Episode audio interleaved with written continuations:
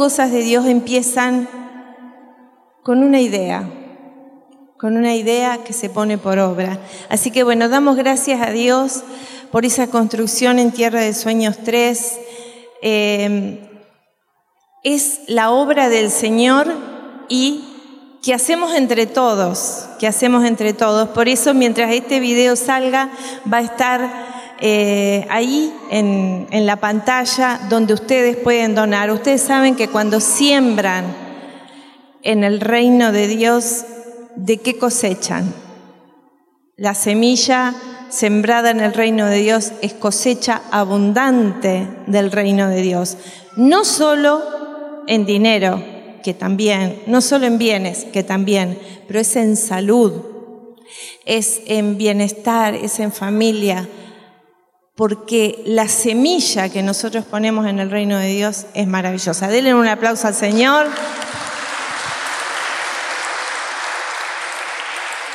Y mm, hay dos palabras que como que me persiguieron en el día de hoy.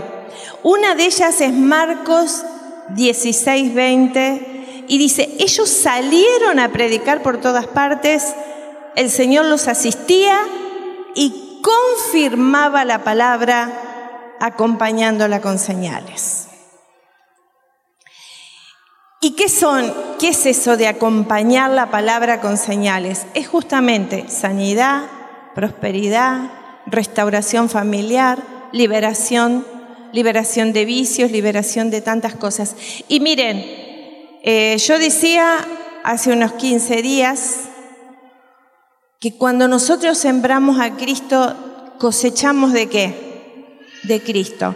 Yo te pido que en este instante vos cierres tus ojos y te hagas un propósito firme de convocar para el jueves que viene hermanos que vengan acá a congregarse con nosotros. Porque miren, es bendición para ustedes, es bendición para ellos, y hay bendiciones que ni siquiera podemos imaginar que vienen cuando nosotros invitamos a una persona al encuentro del Señor.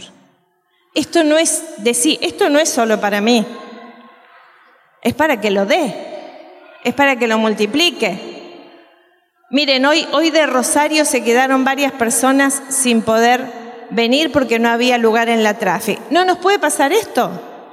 ¿No nos puede pasar esto que alguien tenga ganas de encontrarse con Cristo y no pueda llegar? Tendremos que poner otra tráfico y tenemos que, tendremos que poner remis, pero el que quiera venir al encuentro del Señor tiene que estar acá. Amén.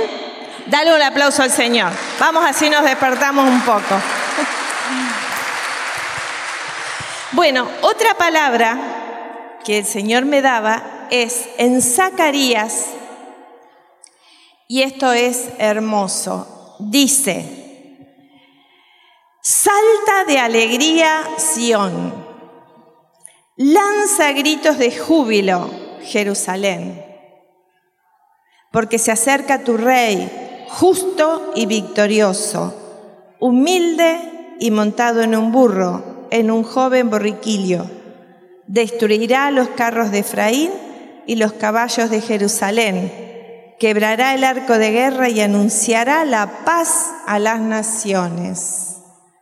Dominará de mar a mar, desde el Éufrates hasta el extremo de la tierra. Amén. Qué, eh, qué precioso signo esto que nos dice el Señor, salta de alegría. ¿Qué hace un niño cuando uno le regala algo o cuando ve a su mamá que hace rato que no la ve? ¿Qué hace un niño? Salta de alegría. Y el Señor quiere que nosotros tengamos esa felicidad, saltar de alegría. Vieron que a veces con los años, no sé si a ustedes les ha pasado, pero esperemos que no, nos vamos apagando porque las situaciones de la vida nos van quitando ese júbilo de niños y Dios quiere que lo sigamos teniendo siempre. Así que agarrá al hermano que tenés al lado y decir, prepárate para saltar, prepara las piernas, para saltar de júbilo, si te duelen las rodillas se te va a ir. Y si estás cargado con alguna cosa, esa, esa preocupación se va a ir de tu vida. Eh, en Juan 15, en Juan 15, nos dice la palabra que el Señor quiere que permanezcamos unidos a Él. Dice, vamos a leerlo desde el, versículo 1. Yo soy la vid verdadera y mi padre el viñador. El Padre corta todas las ramas unidas a mí que no dan fruto y poda las que dan fruto para que den más fruto. Permanezcan unidos a mí, como yo lo estoy a ustedes. Ninguna rama puede producir fruto por sí misma sin permanecer unida a la vid. Vamos a detenernos acá y, y vamos a reflexionar un poquito juntos sobre la palabra fruto. La palabra fruto no es lo mismo que resultado. El resultado es una definición matemática. Hago esto, recibo aquello, ¿no? Eh, pero el fruto es diferente. Es, el fruto es una réplica del original. Por ejemplo, un manzano que da fruto de manzano, pero antes fue una semilla de manzano, ¿verdad? O sea, es el fruto, es la réplica del original. Por ejemplo, nuestros hijos tienen eh, el código genético que nosotros como papás le damos. Entonces, ese fruto, eso es lo que nos pasa con Jesús. Nosotros somos una réplica de Jesús. Ese es el fruto que nosotros tenemos que dar. Y dice mucho fruto. ¿Qué fruto estamos dando? ¿Cuántos hermanos invitados por vos vinieron hoy acá a la asamblea? ¿O te trajiste vos solo? A gatas, algunos. casi, casi que no llego. ¿Qué fruto estoy dando, hermano? Eh, así que vamos a hacer una declaración. Declaro que Dios te va a dar una habilidad y una gracia y una unción para que tengas crecimiento en tu vida en tu trabajo, en tu familia y en tu comunidad. Amén. Denle un aplauso al Señor. Así, así nos vamos despertando. Y además abraza a alguien, ahí, abraza a alguien y decile, vas a sentirte privilegiado de andar conmigo.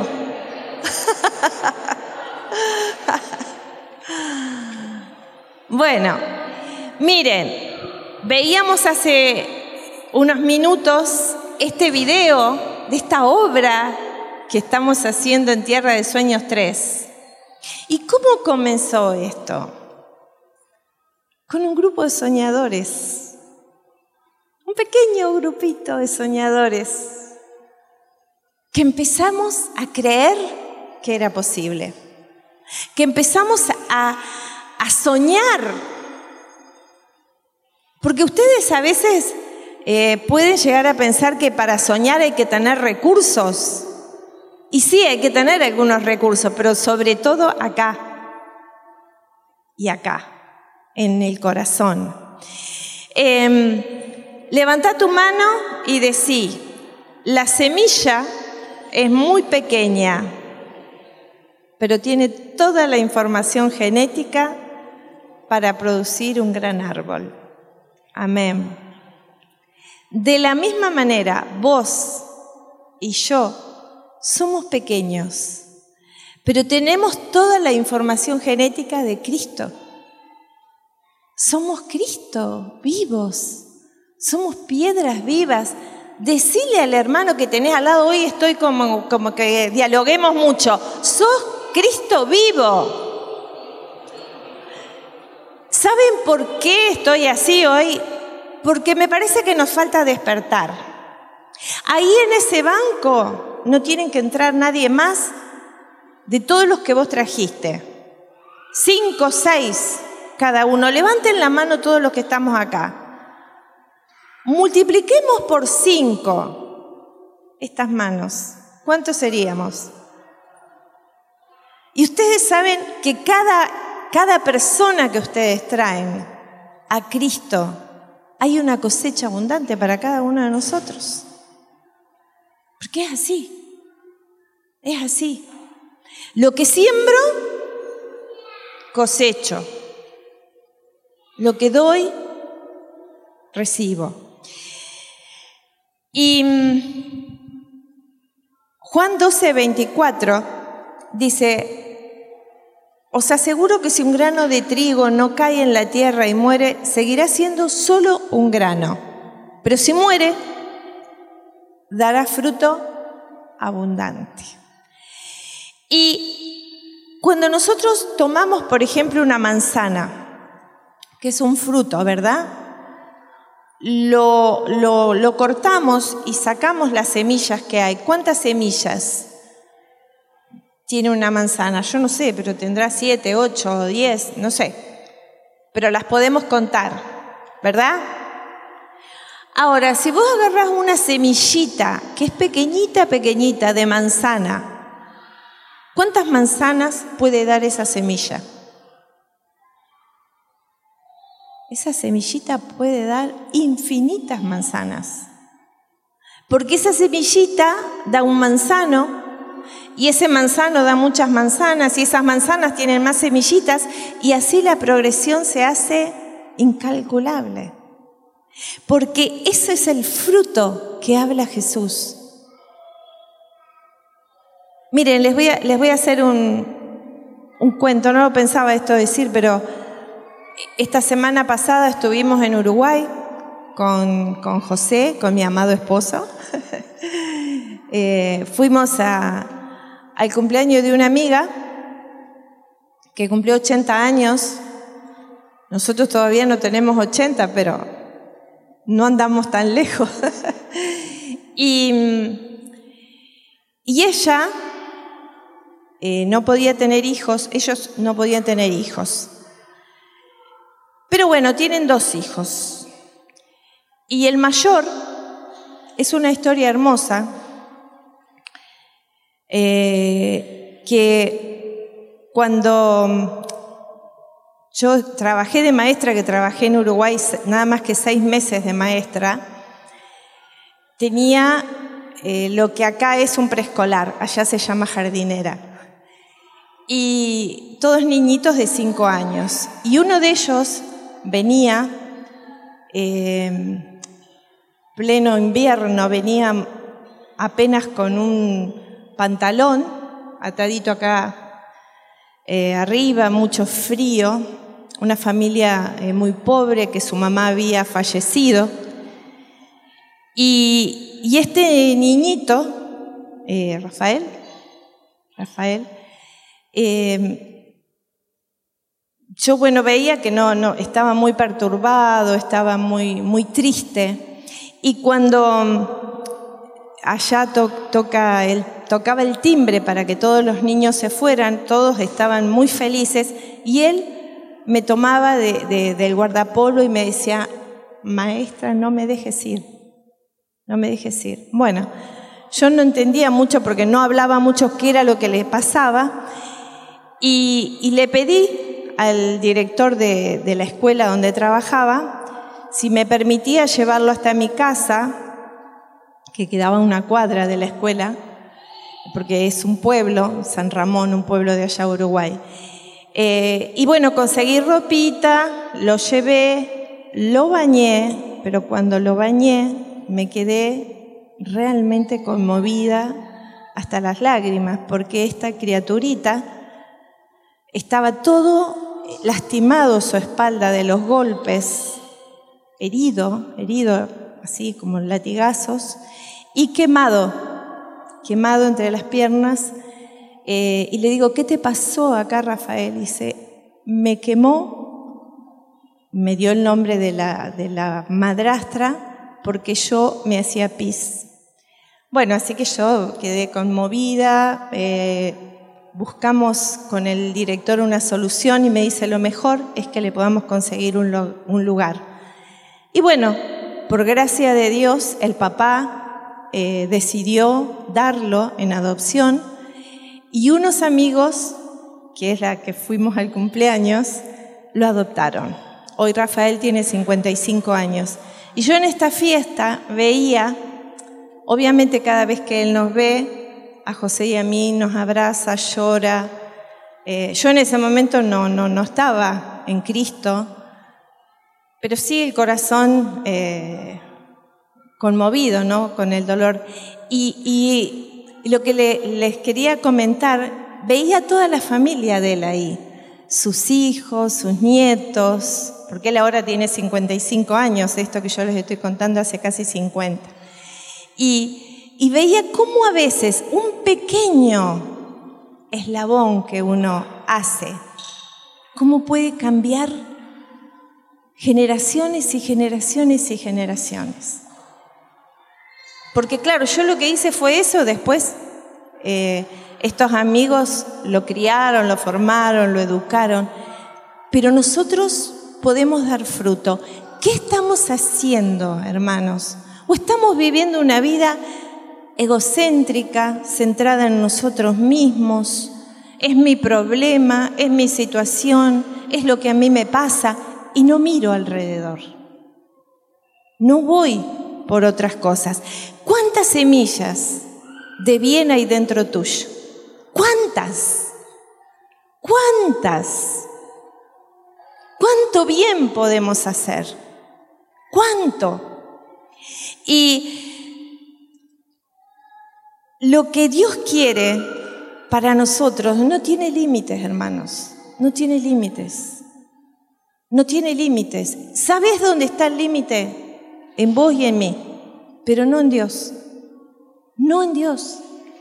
Dios puede hacer todo posible, todo, pero necesita que nos movamos. Y necesita algunas cosas también, que nosotros colaboremos. Muchas veces no nos damos cuenta de por qué nos pasa lo que nos pasa. Si hay alguno acá que está enfermo, quiero decirles que una de las puertas para que entre la enfermedad es la falta de perdón. Y eso no tiene nada que ver con Dios y tampoco tiene nada que ver con el diablo. Porque yo soy el que le abro la puerta. Cuando estoy enojado, cuando no perdono, cuando hay resentimiento y amargura, estoy abriéndole y le estoy diciendo, pasá, enfermedad, pasá por acá. ¿Qué dice el Padre nuestro? Padre, perdona nuestras ofensas. ¿Cómo? nosotros perdonamos a quienes nos ofenden. Si yo a ustedes les pregunto acá, ¿quién ha sido ofendido? Y acá levantamos la mano todos, ¿o no? ¿O hay alguno acá que nunca recibió una ofensa? No creo que exista. A todos nos han ofendido.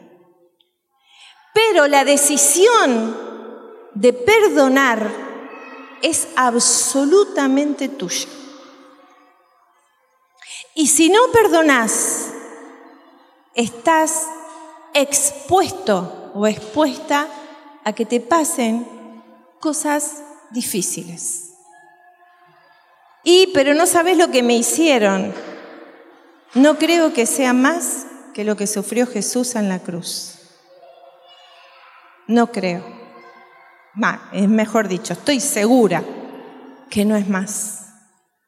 Porque ahí fueron clavadas todas las injurias, todos los dolores, todas las dificultades. Y hermano, hoy el Señor me marcaba mucho, mucho, mucho, mucho esto de el perdón para ser libre de enfermedades, para ser libre económicamente y para ser libre de todo lo que te aplasta y oprime. Cuando nosotros perdonamos, el cielo se abre sobre nosotros. Por ejemplo, una adicción, ya sea al alcohol, al exceso de comida, de algunas sustancias de comida, ¿no? Eh, al cigarrillo, a la droga, viene porque hay cosas no habladas, cosas no perdonadas, cosas no dichas, cosas que están apretadas en nosotros. Y miren, de verdad que le pedimos al Señor que en esta comunidad seamos libres y seamos sanos y seamos restaurados, porque podemos ir, miren, podemos ir a millones de lugares para, para buscar de Dios y para buscar sanidad y para buscar restauración y para buscar eh, prosperidad. Pero, pero, hay un lugar que solamente lo trabajamos nosotros, cada uno individualmente. Y recuerdo acá, por ejemplo, una persona que, que, Dios le, le creó un riñón. Le creó un riñón. Está, están las placas, está todo. Pero esa persona no volvió al grupo. Porque lo peor que nos puede pasar es ser sanados y olvidarnos de quién nos sanó. Ser restaurados y olvidarnos de quién nos restauró. Ser prosperados y olvidarnos de quién nos prosperó. Eso también. Hay mucha gente que, que vino en la miseria total y absoluta, lleno de deudas, sin trabajo, pero después prosperaron prosperaron y prosperaron y después no tienen tiempo para venir al Señor. ¿Y qué pasa después? Esas historias de vida son dolorosas, son dolorosas para la persona, porque no hemos entendido a quién tenemos que buscar. No tenemos que buscar la sanidad, no tenemos que buscar la prosperidad, no tenemos que buscar eh, la restauración familiar como fin.